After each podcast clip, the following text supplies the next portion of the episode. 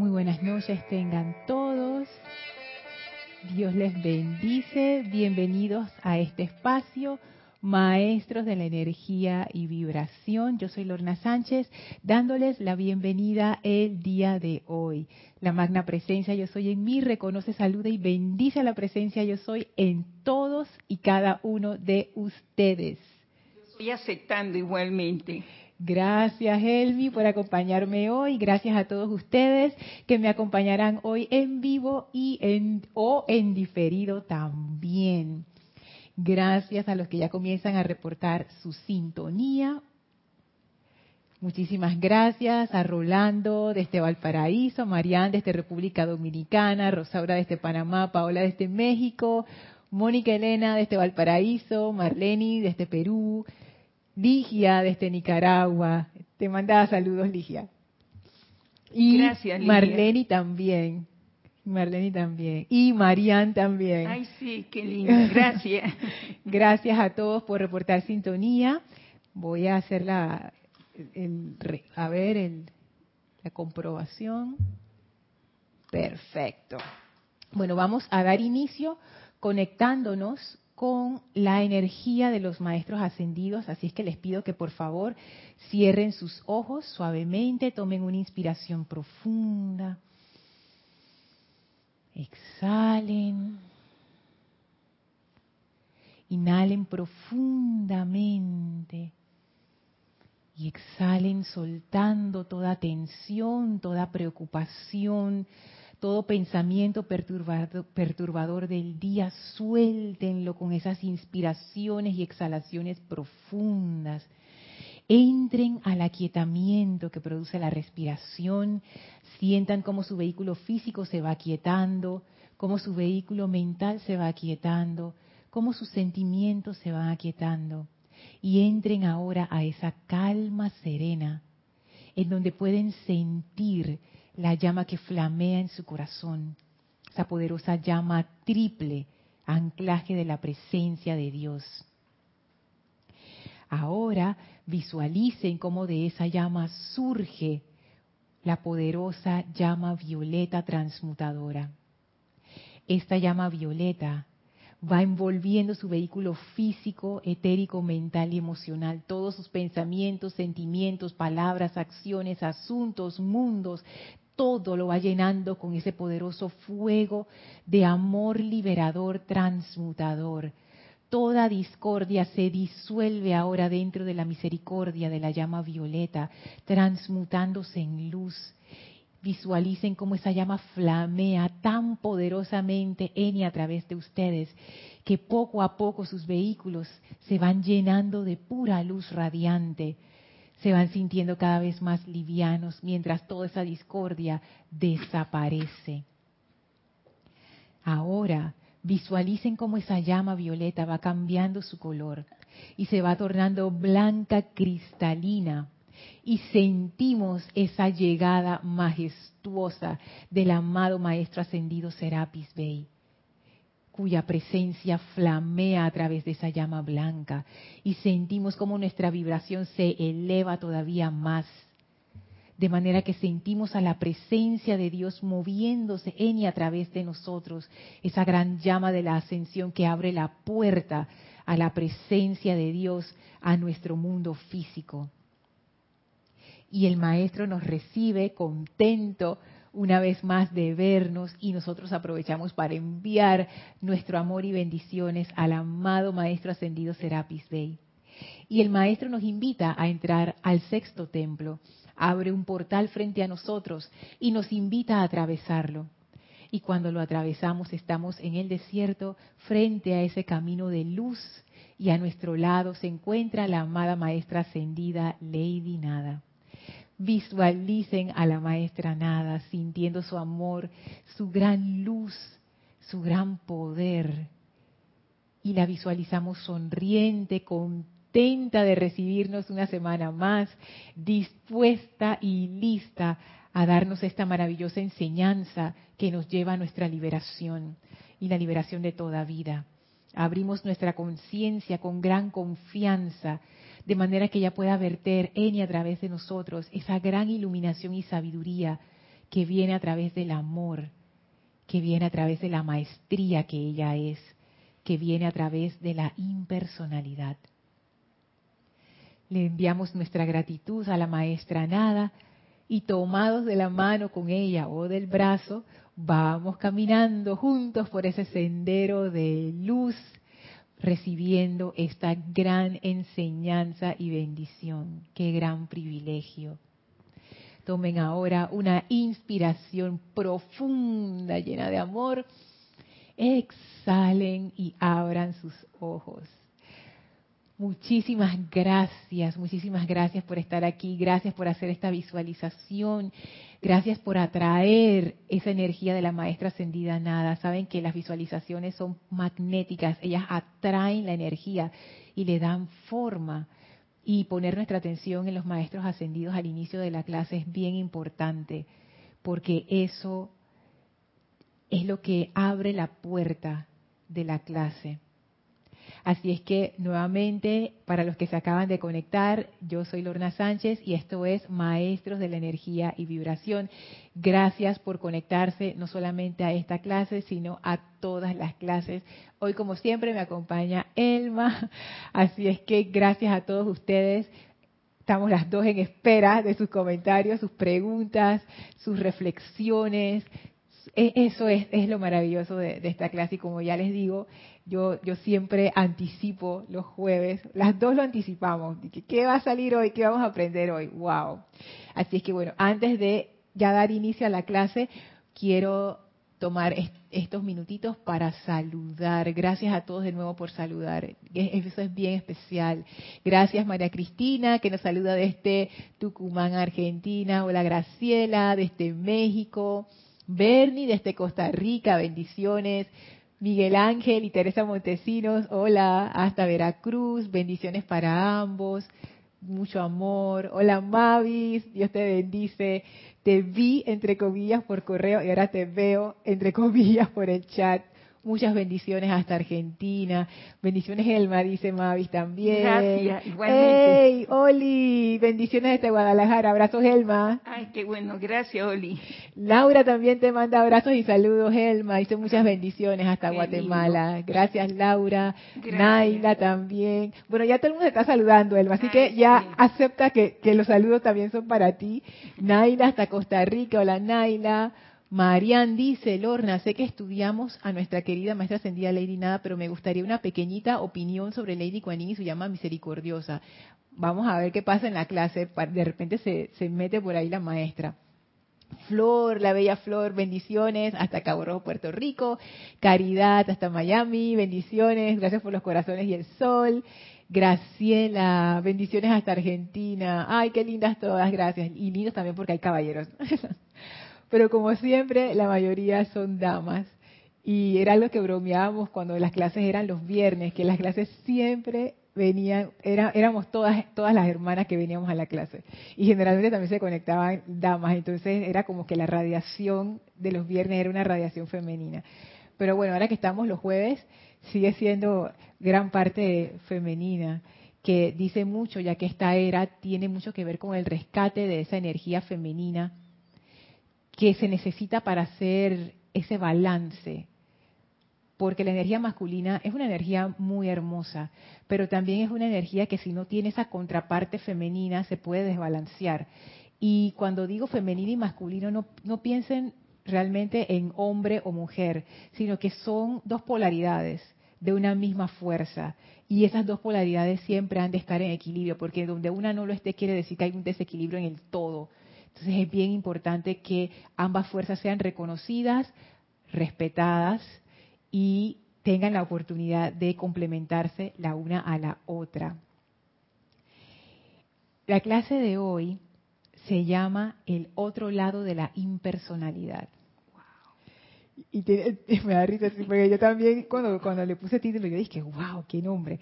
Pero tiene un, eh,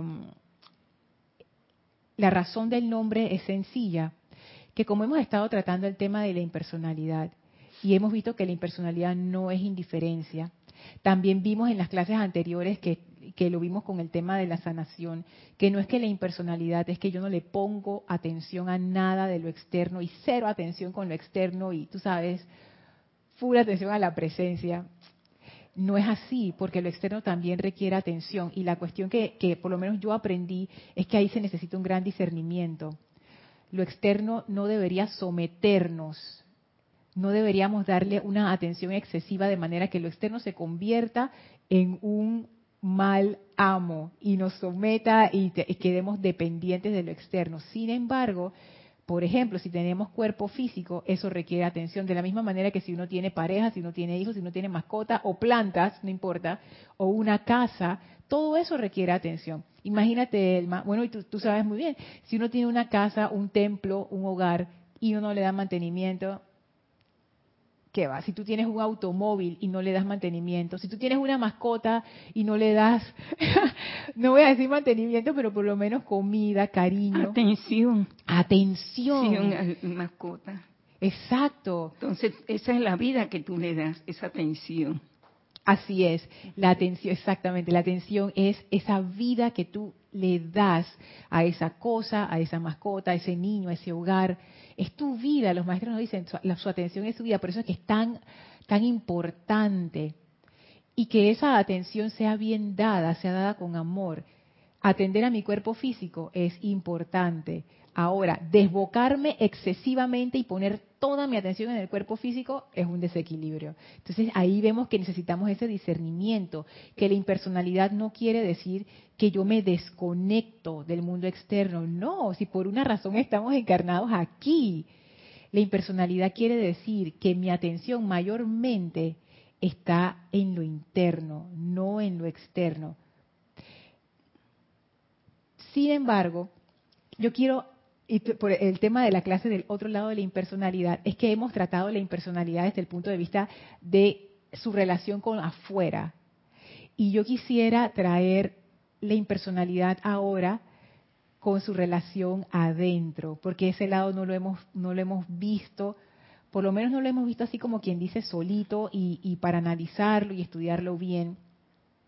Y esto es a raíz de unas clases que ha estado dando Kira que tienen que ver con el círculo electrónico de protección, que es el discurso número 3 que aparece en Pláticas del Yo Soy del Maestro Ascendido Saint Germain.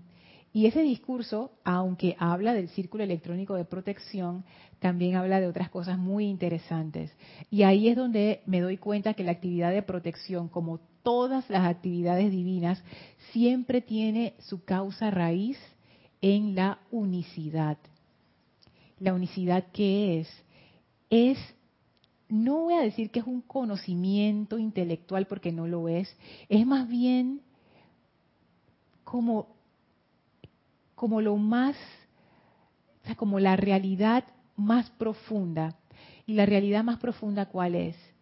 Que todo lo que nosotros vemos a nuestro alrededor son manifestaciones de una sola fuerza, una sola conciencia, una sola vida una sola energía que le llamamos la presencia yo soy universal, por decirlo así. Aunque nuestra presencia yo soy también es esa presencia universal. Al inicio esto es extraño porque uno dice, pero si Elma está allá, yo estoy acá, ¿cómo es que Elma y yo somos una manifestación de lo mismo? Pero todo apunta a eso. Y el maestro ascendido Saint Germain, sobre todo en este libro Pláticas del Yo Soy y en el otro, que se llama Instrucción de un Maestro Ascendido, estos libros son, son fabulosos. Estos libros pueden ser comprendidos en muchos niveles. Yo diría que no son libros de principiantes, aunque uno puede sacar gran beneficio. Yo se lo saqué cuando yo comencé en la enseñanza, estos fueron uno de los primeros libros y de verdad que, wow, como les, como que aquí decimos en Panamá, les saqué el jugo, o sea, como que los exprimí. Pero años y años y años y años después, yo todavía sigo sumergiéndome profundo en esta enseñanza. Es, wow, es muy, es muy versátil, para cada estado de conciencia el maestro siempre, tiene algo que decir. Y una de las cosas que el maestro dice y dice y dice, dice, que yo no lo vi las primeras veces que estudié este libro, pero lo estoy viendo ahora, es que el maestro nos hace énfasis en que esa presencia de Dios es en verdad una un solo ser, una sola energía que se manifiesta a través de todo. Y el maestro dice, todo lo que ustedes ven a su alrededor, incluyendo ustedes, es Dios en acción. O sea, todo es realmente esa fuerza que llamamos Dios. Es como si lo externo fuera un disfraz, como una capita, y apenas uno levanta esa capita que hay detrás, la presencia de Dios en todo. Levantas la capita de una mesa, ah, presencia de Dios. Levantas la capita de Elma, ah, presencia de Dios. Levantas la capita de este vaso de agua, presencia de Dios. Claro, con, los, con las gafas que tenemos ahora, no lo vemos, vemos todo separado, pero en realidad todo es uno. Y esa impersonalidad precisamente tiene su raíz allí, en esa unicidad. Y siento yo que si nosotros no comprendemos esto, y digo, no lo vamos a comprender a plenitud, no piense que yo lo comprendo tampoco, pero por lo menos intelectualmente empezar a jugar con el concepto para familiarizarnos con él, es, es, importante que por lo menos nos haga sentido a ese nivel intelectual, porque así vamos a empezar a poder aplicar esto de la impersonalidad más contundentemente en nuestras vidas. Porque como uno aplica algo, Elma, si uno no lo entiende. Y si no lo practica peor, no. Eso ya es el límite, el, colmo. Digo, yo puedo leer y, dialogar y hablar, pero no, no lo estoy practicando internamente, no lo estoy haciendo. Exacto, y esa práctica es la que da el verdadero conocimiento.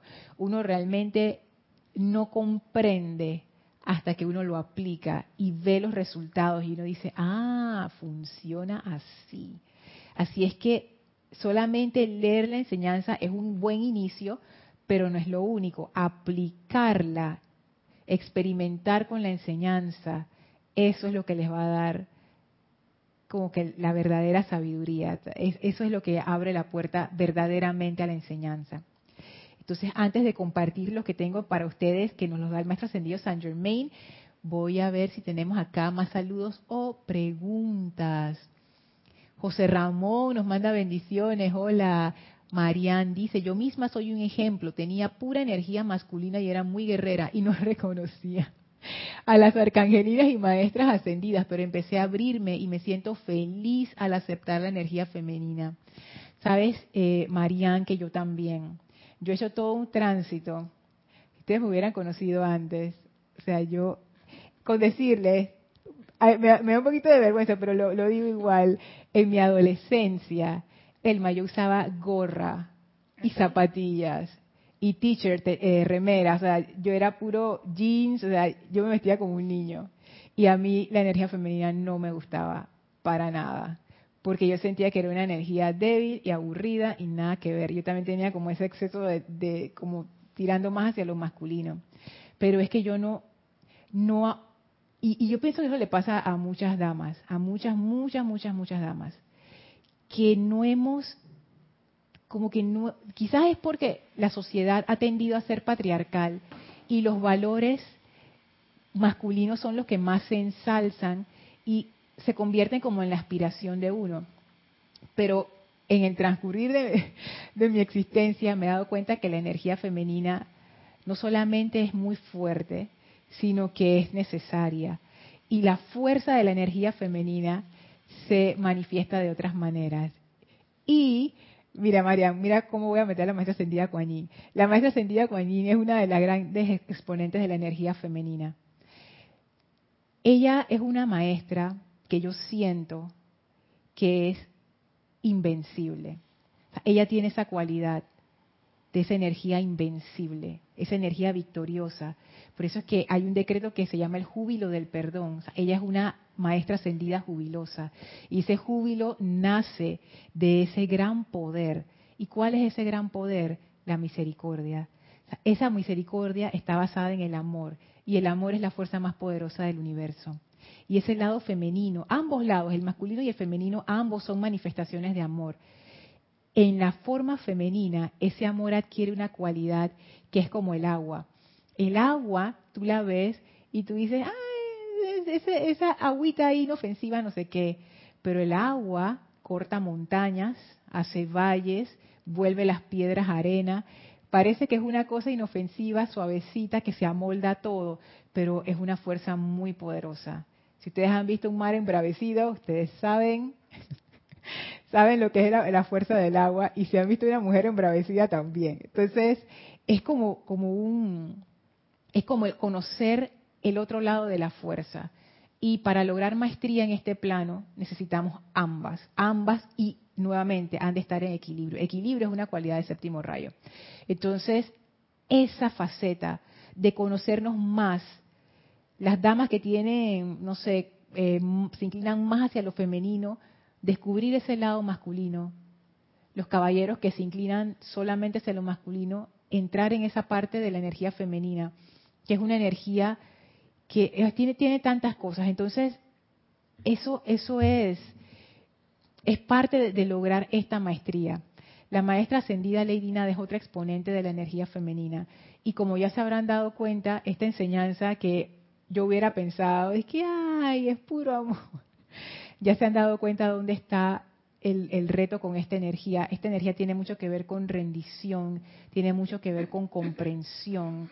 es otro nivel de, la misma, de la misma fuerza. Así es que bueno, eso, eso de equilibrar la, la energía masculina y femenina es importante.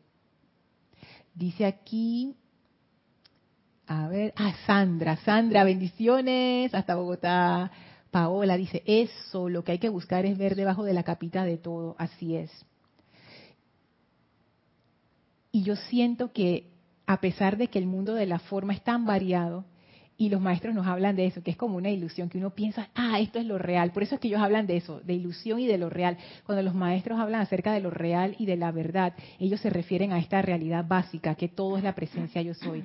No quieren decir que, ah, esto es cierto y esto es falso, no, porque eso es cuestión de la mente y del contexto. Ellos se refieren a la realidad que es que todo es la presencia de Dios. Gracias, Marian. Aquí tengo a Raúl Nieblas desde México. Bendiciones, Raúl. A Raxa hasta Nicaragua. Bendiciones. Raiza hasta Venezuela. Maracay. Bendiciones. Isaac hasta Tabasco, México. Bendiciones. Marian dice, el maestro ascendido del Moria tiene una hermosa energía femenina y fue solo masculino en sus encarnaciones. Yo lo amo mucho. Sí, el maestro ascendido del Moria tiene esa que yo diría que es una cualidad hasta maternal, esa, esa cualidad de protección y de, dar ánimo, sí, que eso es algo que generalmente se manifiesta en las damas, pero no es solamente de las damas. Yo pienso que eso es algo que en el futuro va a ir desapareciendo, como que, ah, estas virtudes son de las mujeres y estas virtudes son de los hombres. Y al final uno se da cuenta que las cualidades se manifiestan en cualquiera, en cualquier género, porque no tiene que ver con el género tiene que ver con que todos somos esa manifestación de la fuerza una y como vamos a leer ahora mismo en, Pláticas del Yo Soy, tenemos un potencial ilimitado. Ok, déjenme poner una cosita aquí. La computadora mandándome sus mensajitos. Bueno, vamos a comenzar en la página 18 de Pláticas del Yo Soy. Se los voy a leer todo y después vamos a ir comentando. Dice así el maestro ascendido Saint Germain, al haber únicamente un solo Dios, una sola presencia y su actividad todopoderosa. De allí que los más avanzados no sean otra cosa que más de la deidad misma en acción. Cuando él habla de los más avanzados se refiere a los maestros y seres de luz.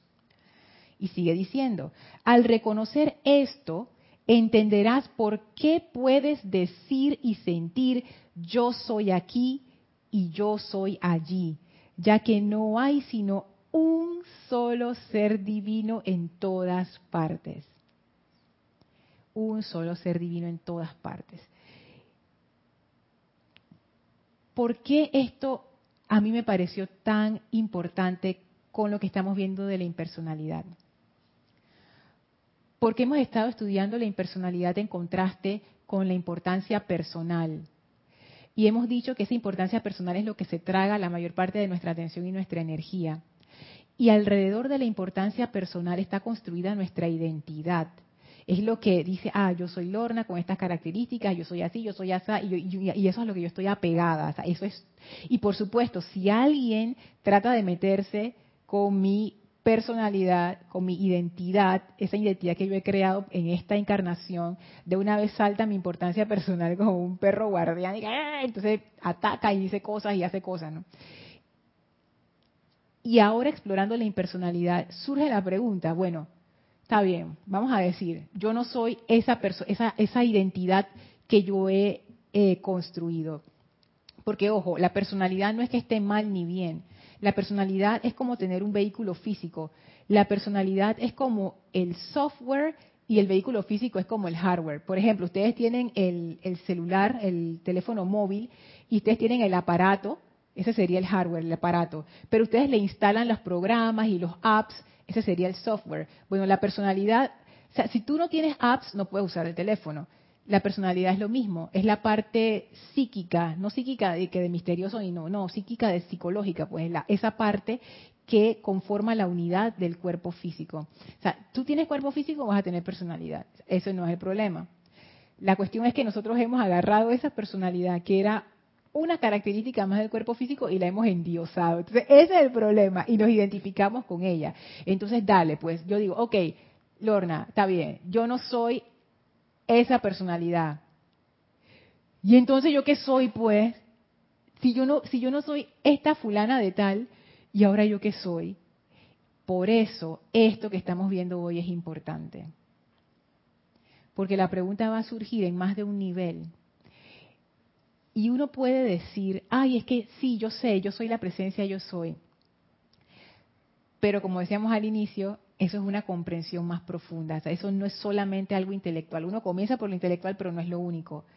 Y comprender que nosotros no somos una personalidad, sino que somos la presencia, le da una dimensión distinta a esto de la impersonalidad.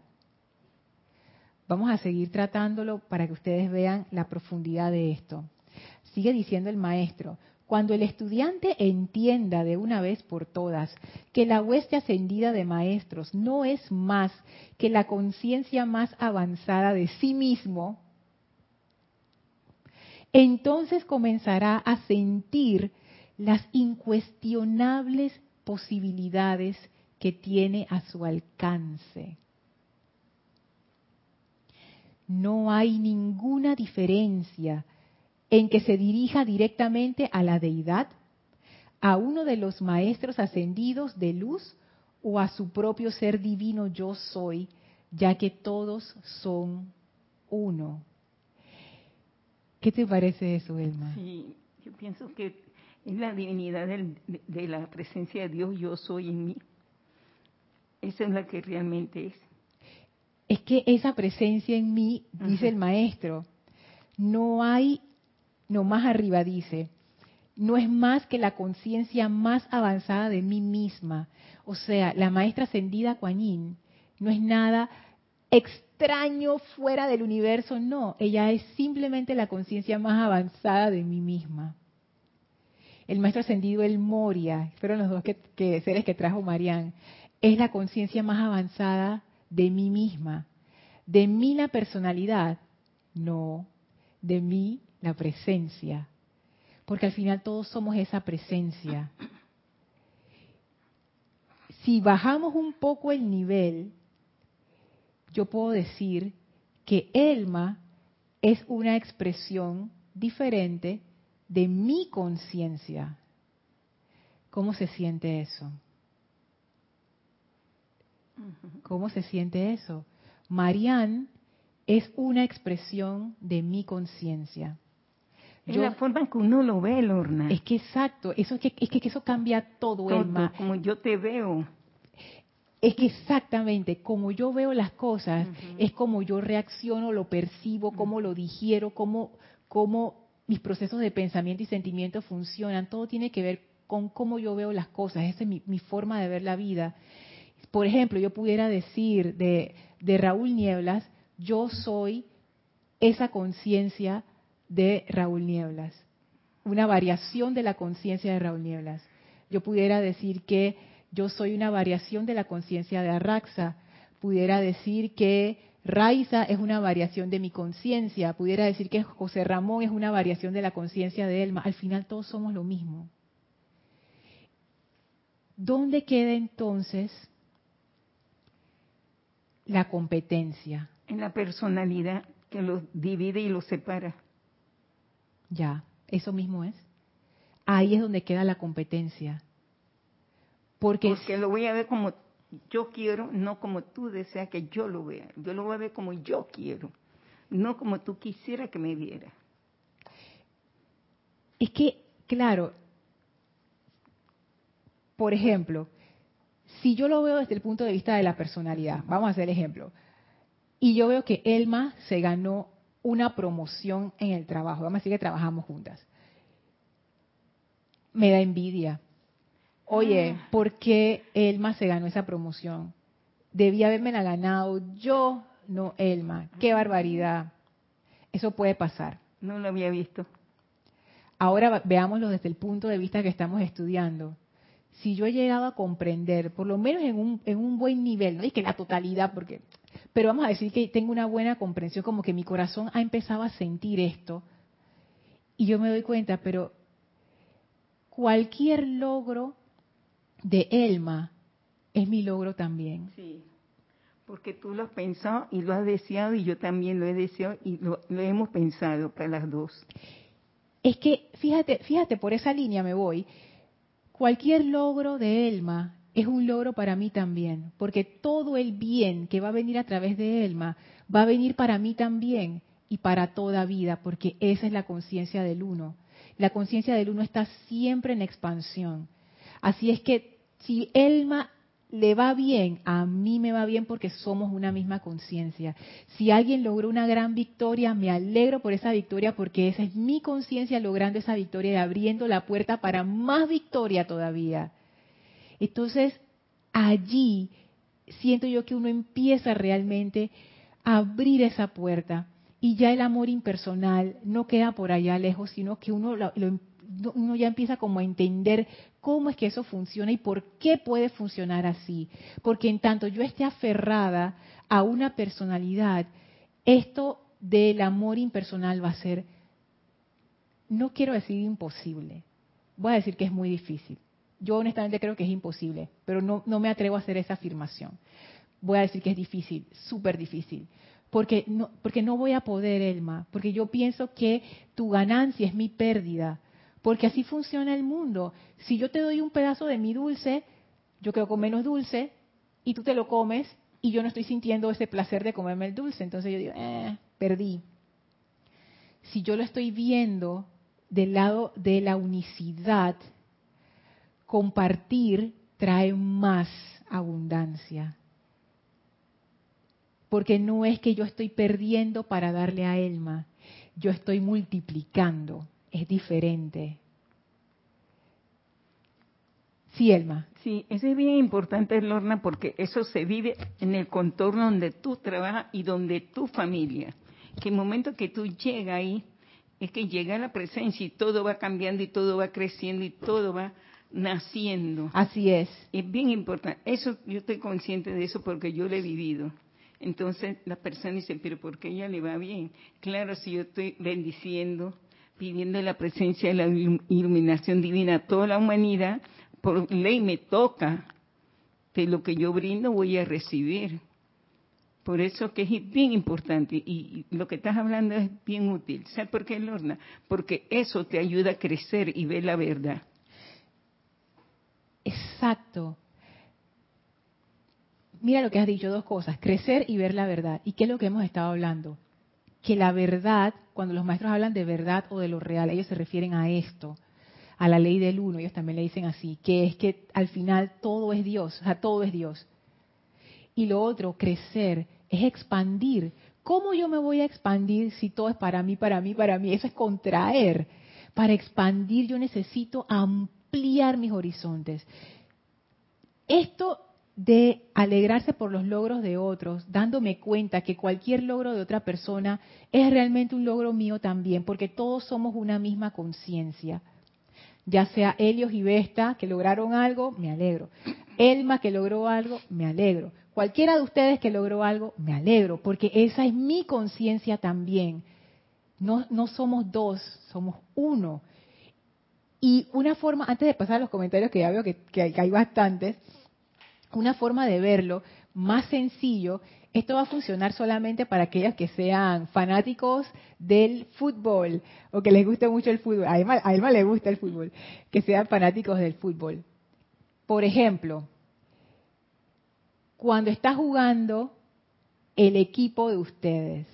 Yo me acuerdo aquí en Panamá, la primera vez que Panamá fue al Mundial, que eso fue como eso fue el dedo de Dios. O sea, nosotros estamos conscientes de que por mérito no nos correspondía, Marían, esa es otra instancia de misericordia, pero las condiciones se dieron, unas condiciones que parecían imposibles y al final quedamos en el Mundial. Todo Panamá estaba ahí como con el equipo. Ahora yo te voy a decir, nos golearon como siete goles en todos los partidos que hicimos. Panamá metió creo que un gol, fue un solo gol.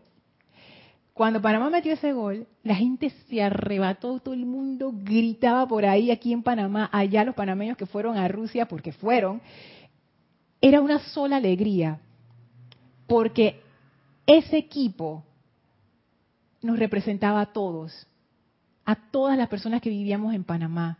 Esa es, ese es un buen ejemplo de unicidad. Cuando está jugando el equipo de su país, cuando está jugando el equipo que ustedes son los hinchas de ese equipo, ustedes no sienten que ustedes son ese equipo. Ustedes no están en el campo, ustedes no han, hecho el entrenamiento. Probablemente los miembros de ese equipo no los conozcan ustedes de nombre y apellido, no saben ni quiénes son. Pero se da esta fusión y cuando tu equipo anota, tú sientes que tú eres ese equipo anotando y te alegras, te alegras por ese logro y lo, y lo asumes como tuyo.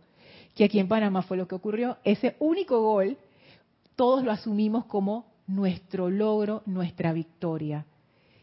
Esa es una instancia de unicidad. En donde yo no estoy pensando, dije, ay, pero ¿por qué, ¿por qué el equipo de Panamá metió gol y yo no? No, porque ese gol es el gol de todos nosotros. Eso, más o menos eso es el sentimiento que se acerca más a alegrarse cuando una persona mete gol y no eres tú, pero todas las personas en este planeta son de nuestro equipo. Somos un equipo ahora mismo de 7 mil millones en cancha. Ese es un conjunto de mente. Todos pensamos lo mismo y todos lo, vamos por el objetivo y lo vamos a lograr. Y eso se vive porque hay momentos que hay escasez de un medicamento, un ejemplo, y comienza la gente a pedir, a pedir y a pedir. Llega un momento que el medicamento se logra, pero es un conjunto de mente. Que Sí, es que eso es algo, es un punto interesante porque la fortaleza de nosotros como especie humana es la unidad.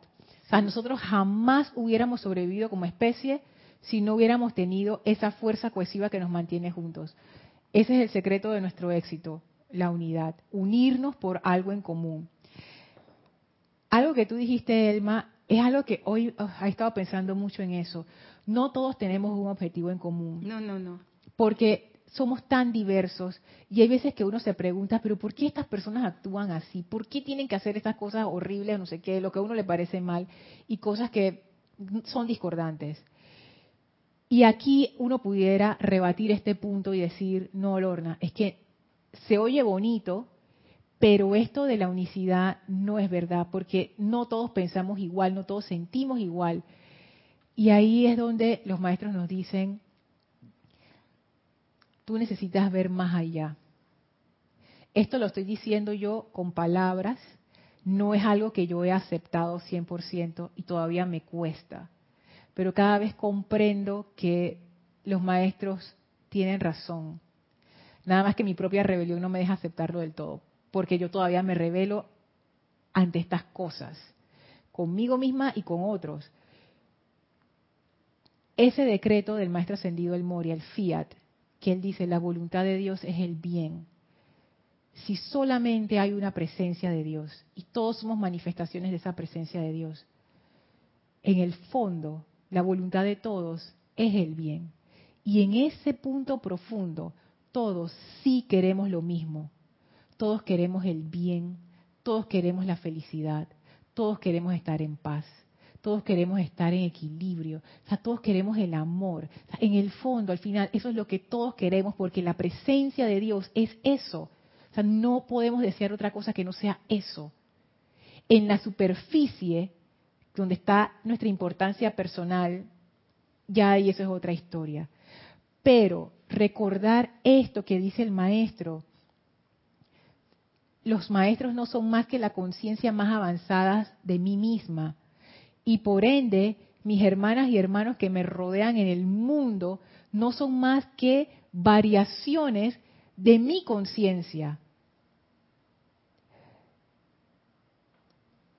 A mí esto, esto, me parece que es, es como una lección que tiene el potencial de liberarnos y al mismo tiempo es difícil de aceptar por todas las cosas que uno ve diariamente, que uno sabe que, que no son correctas. ¿Cómo uno hace para entrar a este nivel?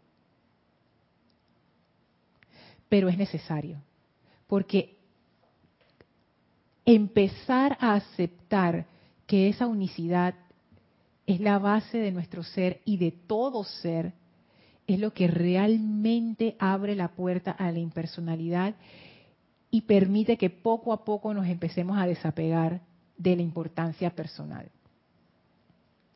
Ahora voy por los comentarios.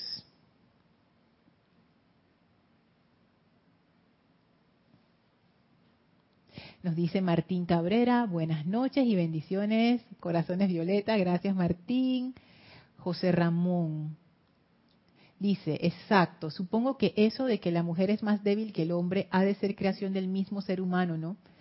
Sí, realmente eso es producto de, las cuestiones como ha ido evolucionando nuestra, nuestra civilización.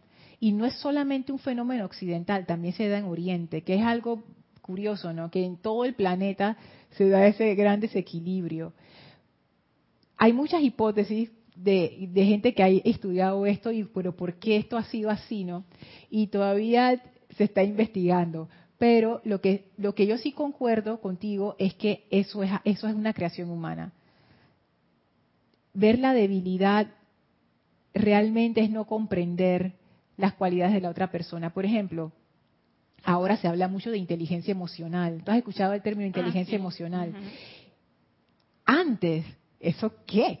Inteligencia emocional, pavada, eso es una tontería. Hoy en día hay estudios que demuestran que no es el coeficiente intelectual, sino la inteligencia emocional lo que hace que la gente triunfe en la vida y lleven vidas más plenas. Entonces ahí uno se pregunta, bueno, esto de débil y fuerte, quizás necesitemos otra forma de interpretar las cosas, porque no, esa como que no contribuye mucho.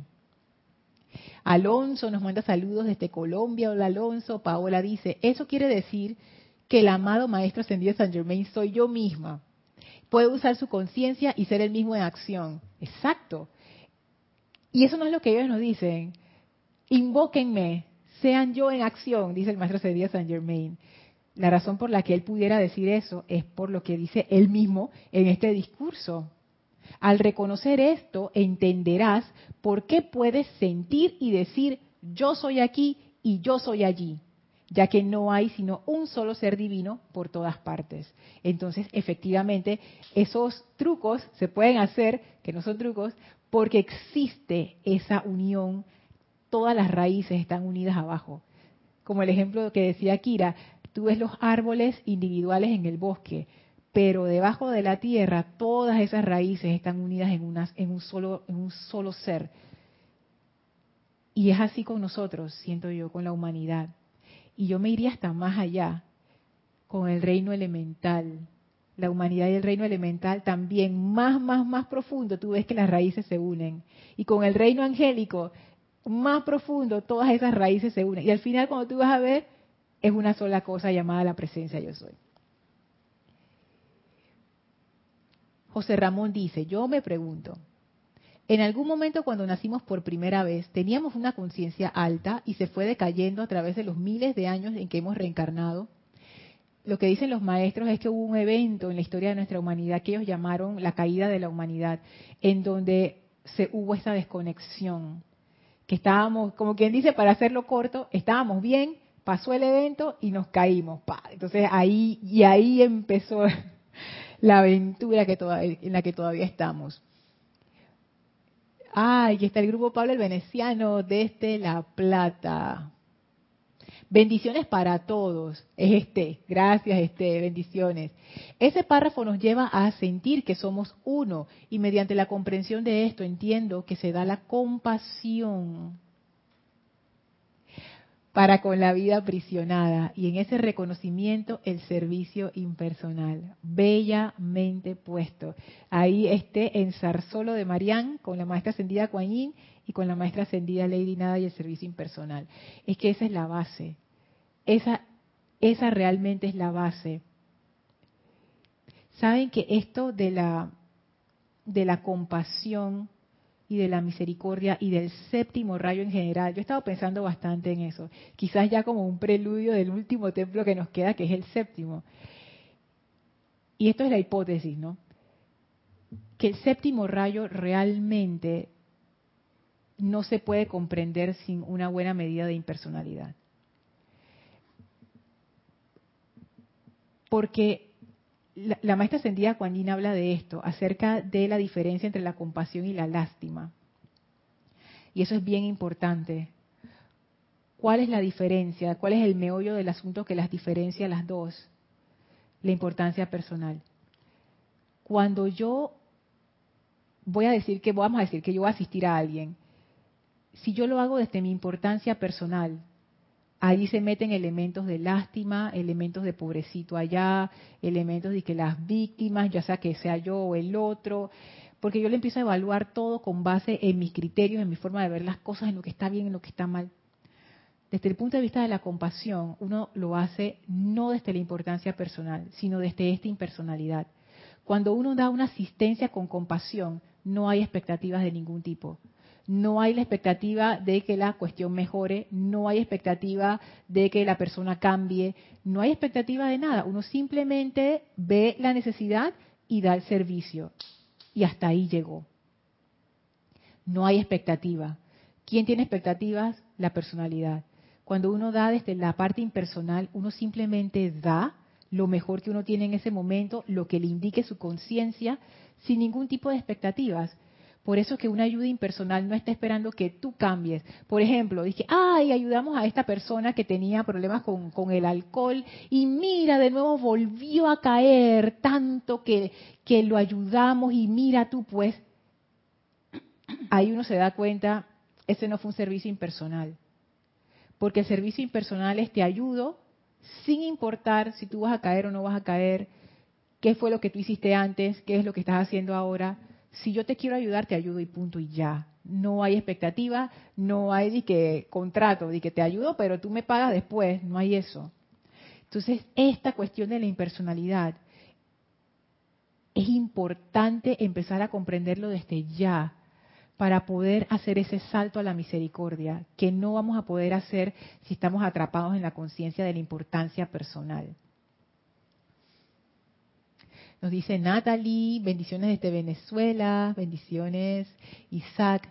¿Cómo me puedo desapegar de mi personalidad?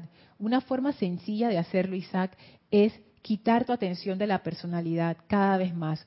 Por ejemplo, y de nuevo, este es un, esto es un equilibrio y discernimiento, pero mucha de nuestra energía se malgasta pensando en cosas de nuestra personalidad que no tienen razón de ser. Por ejemplo, eh, uno piensa en sus propias opiniones y uno se las repite una y otra vez, una y otra vez.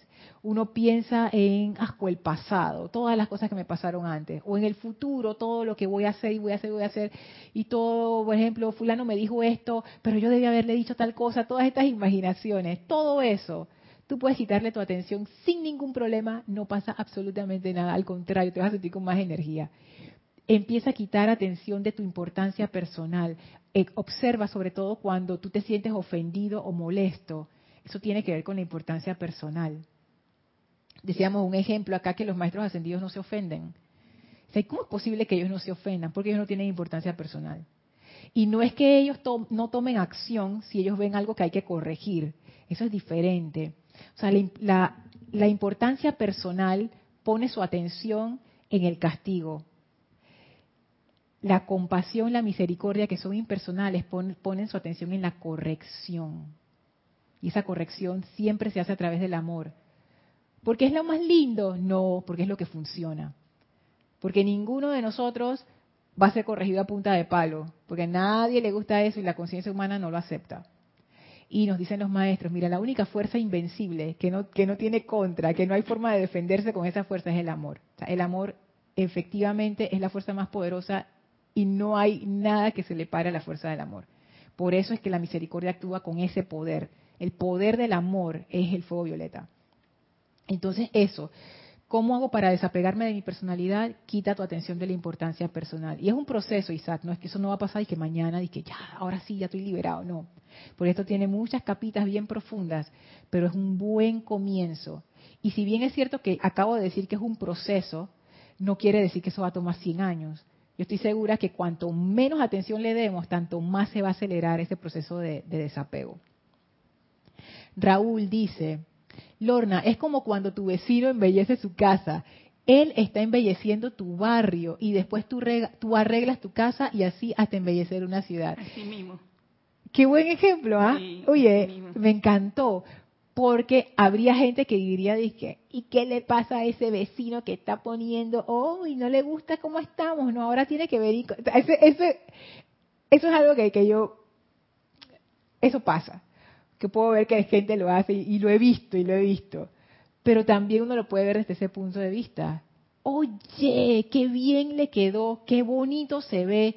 Yo creo que yo puedo hacer algo así de bonito en la casa también para que se vea así de bonita, sin competencia, simplemente porque reconoces la belleza y, hey, esa idea está buena, venga para acá, vecino, dígame cómo fue que lo hizo. Se multiplica el amor, se multiplica la belleza, se entusiasma la gente, así es que se expanden las cosas. Entonces, claro, desde ese punto de vista, uno vive más bien, más tranquilo, uno no tiene esas cosas ni esos resentimientos ni eso de que, ay, me siento mal porque a fulano le va bien. No, al contrario, me siento bien porque a la gente le va bien. Porque tú eres un punto de luz donde Dios se asoma en el mundo, en ese lugar. Y ellos también. Y cuanta más luz haya, mejor para todos. Cuanto más éxito, más gente tenga, mejor para todos, mejor para todos cada éxito de cada ser humano contribuye al éxito de la humanidad como un todo. Cada oportunidad, cada puerta que se abre, nos abre la puerta a todos. Entonces, incluso desde ese punto de vista personal, de que el bien del otro es un bien para ti, uno lo, puede empezar a ver desde ese punto. Ya la personalidad se calma un poco porque a ella le gusta, y ah, beneficio para mí. Venga, venga. Entonces, uno lo puede ver así y de ahí apalancarse en la propia personalidad de uno para empezar a abrir el corazón y eso tiene una fuerza muy grande, porque uno deja entrar al amor. Claudia dice, gracias Lorna y Elma, el concepto de conciencia deja de ser personal, no es lo que creemos que es, así es, no es lo que creemos que es. Yo creo, Claudia, que, es, que llevamos tanto tiempo acostumbrados pensando que es así, que no nos hemos dado cuenta que hay otras posibilidades. Es más, aquí el maestro lo dice. Cuando el estudiante entienda de una vez por todas, me da risa cuando dice eso, que la hueste ascendida de maestros no es más que la conciencia más avanzada de sí mismo, entonces comenzará a sentir las incuestionables posibilidades que tiene su alcance. Aquí el maestro le dice, bueno, este es el momento de usar su imaginación, vuelen. Incuestionables quiere decir que no los puedes cuestionar, que son evidentes, posibilidades, incuestionables posibilidades. maestro te dice, hey, te tiene la puerta abierta, corran. Mira que tú lo dijiste, importante, la imaginación. Porque si yo no tengo esa imaginación de acomodar, de arreglar, en todo lo demás se va entusiasmando y todo el escenario va arreglando. Porque ese entusiasmo lo siento y, ellos se están contagiando. Mira, importante ese punto. Claro, y eso cuando ocurre, cuando esa fuerza se libera, cuando uno libera esa fuerza. Es más, déjenme ver si acá tengo, había marcado en la página 22 algo de eso.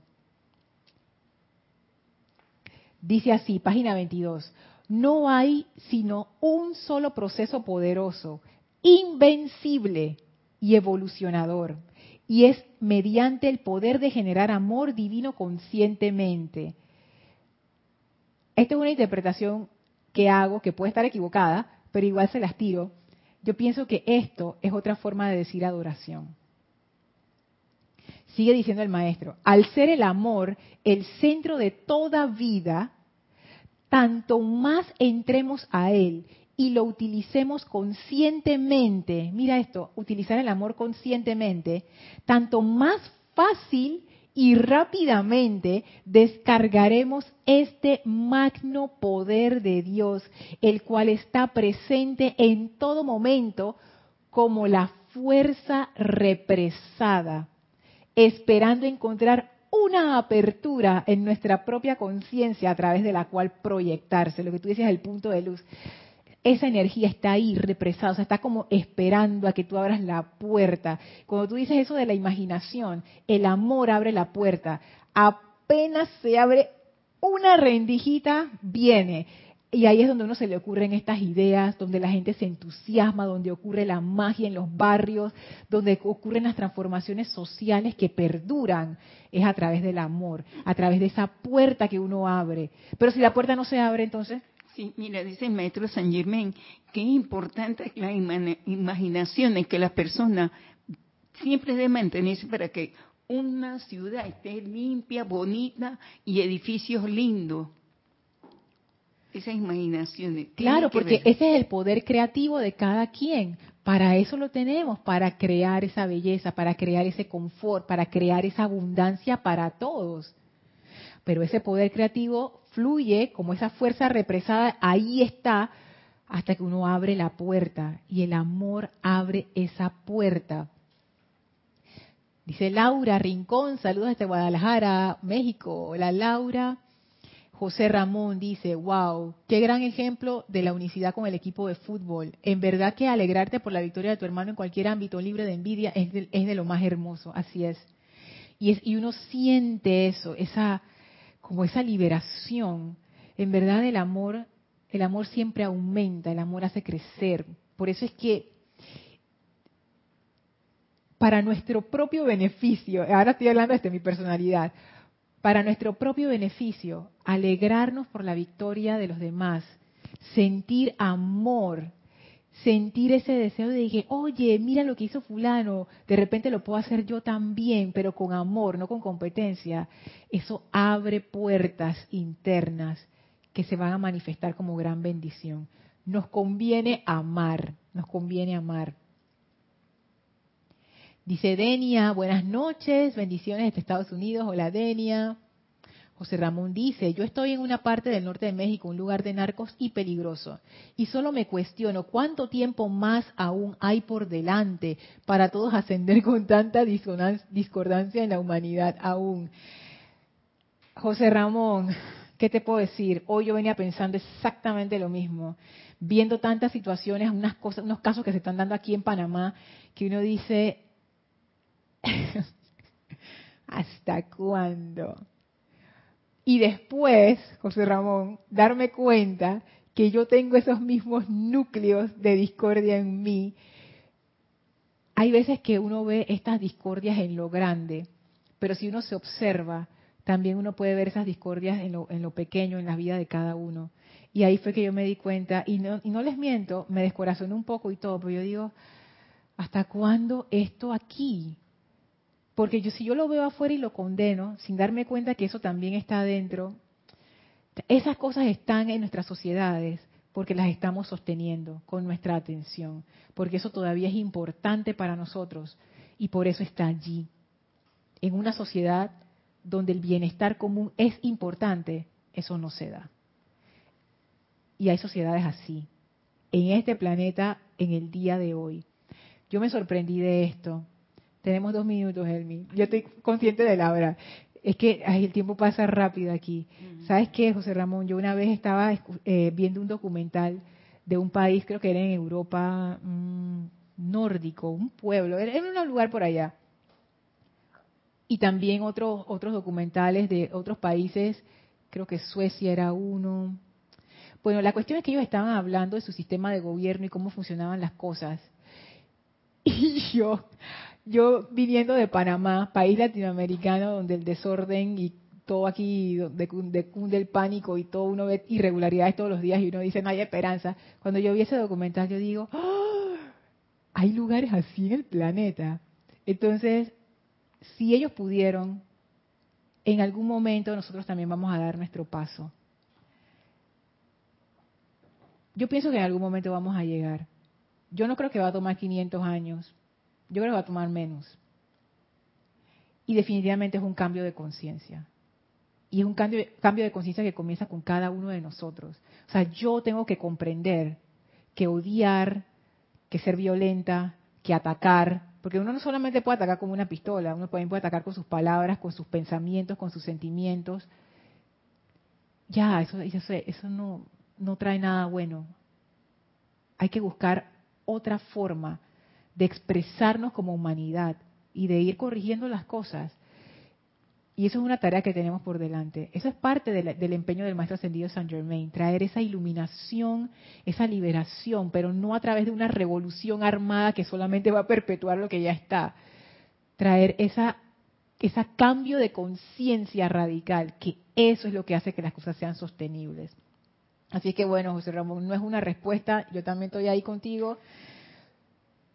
A veces me, me descorazono pero en el fondo yo sigo teniendo esperanza porque hay mucho que hacer y nosotros somos parte, si queremos, de ese empeño por elevar. Hay mucha gente que está hablando hacia abajo porque no saben, porque es lo único que han conocido, porque piensan que eso es lo importante, pero también habemos muchos que estamos hablando hacia arriba. Entonces, a seguir, a seguir, Arraxa dice, Lorna, por eso los maestros ascendidos nos hablan como hermanos, conscientes del logro a la mano, no nos ven como inferiores a ellos. Exactamente, eso es importante. Solo que aún no hemos llegado a ese nivel de conciencia. Así mismo es. Así mismo es. Los maestros ascendidos ellos no ven ni que, ni que este es inferior. Para ellos eso no tiene sentido porque ellos han reconocido esto que al final ellos están viendo la presencia de Dios. Y por eso ellos nos dicen en los discursos, me inclino ante la llama de su corazón. Y uno dice, un maestro inclinándose ante la llama de, qué corazón de mí, si oye, yo no soy nadie.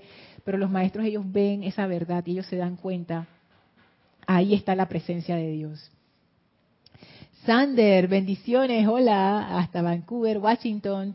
Olivia, cuando me expando a la conciencia de yo soy, tú y tú eres yo.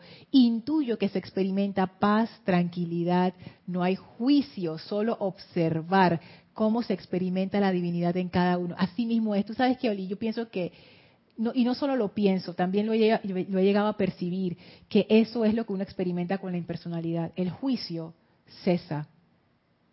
Si ya no hay juicio, no porque uno haga un esfuerzo consciente y que ahora ya no voy a, enjuiciar a nadie ni a condenar a nadie, no, es simplemente porque porque ya no tiene sentido. En esa conciencia de impersonalidad, tú realmente estás observando sin juicio. Y lo que se siente es una paz y una tranquilidad y una felicidad también. Uf. Juan dice, Lord y bendiciones. Tienes el nombre de Kira. Ay, Dios mío, gracias Juan por decirme. Bueno, ya se fue así ni modo. Afortunadamente eres la cabinera. Ay, Juan, lo siento, lo siento todos. Es que a veces no me doy cuenta y se queda. Ay, se queda. Ahí dice que Kira Chan. Perdón. Gracias por decirme. Ay, la otra vez, siempre estoy pendiente y a veces me olvido. Gracias, Juan. Mavis dice, todos somos uno, todos uno con los reinos evolucionantes y con la fuente una yo soy. Así es. Imagínate, Mavis, cuando logremos sentir esa unicidad con el reino elemental dejaremos de hacer tantas diabluras con el reino elemental y a tratarlos como si fueran nuestros esclavos, a los animales. Ellos no están ahí para nuestra diversión, ellos están ahí porque ellos también son esa fuerza de Dios evolucionando. Ay, José Ramón, todavía estoy... Pero bueno, vamos avanzando, vamos avanzando.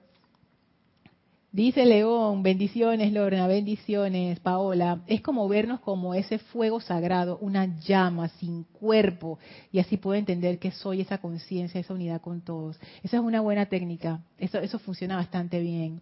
Raúl dice, y de repente tus amigos, qué bonito tu barrio. Así es, porque eso se va expandiendo cada vez más. Marian, qué clase tan maravillosa. Tuve que salir así que pausé y retorno. Una gran enseñanza, sí es que de verdad que estas enseñanzas de los maestros ascendidos son liberadoras. cuando uno les da la oportunidad, como decía Elma, las pone en práctica. O sea, no solamente las leo y, y, se queda uno en decir, ay, qué bonita, o uno dice, ay, esto qué va, esto es un idealismo loco y nada que ver. No, ponerlas en práctica y ahí es donde uno se da cuenta de lo maravillosas que son. Paola, es que eso justo es enseñar con el ejemplo. Así es.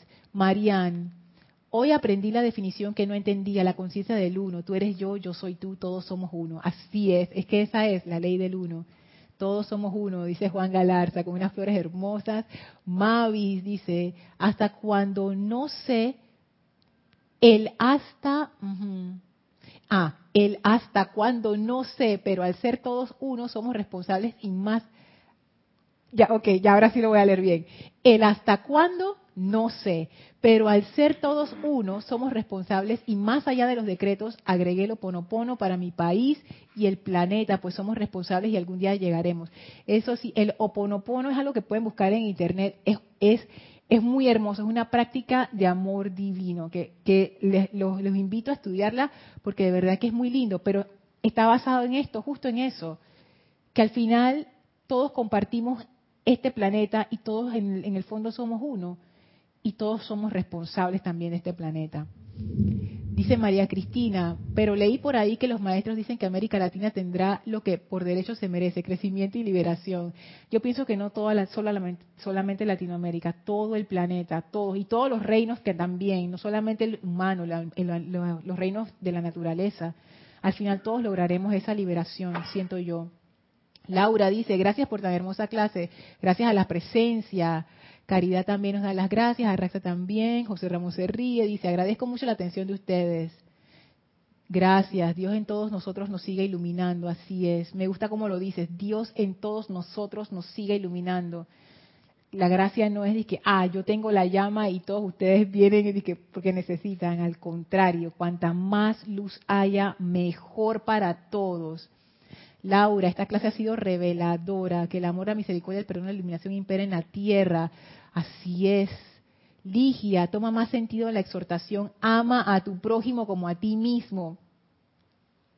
Buena esa, Ligia. Fíjate que no había hecho esa conexión, pero es cierto. Eso está, eso tiene su base en la unicidad.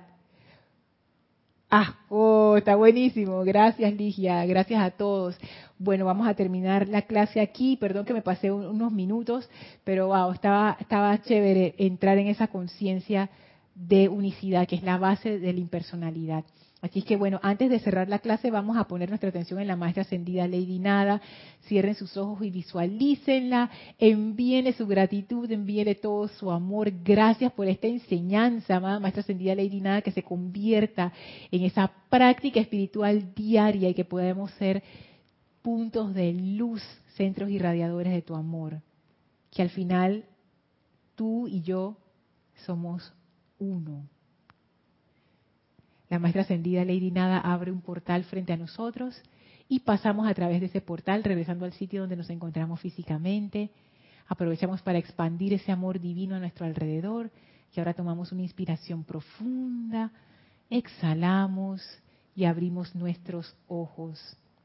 Muchísimas gracias, Elma. Gracias a todos por acompañarnos en esta clase. Yo soy Lorna Sánchez. Esto fue Maestros de la Energía y Vibración. Deseo para todos ustedes mil bendiciones. Muchísimas gracias.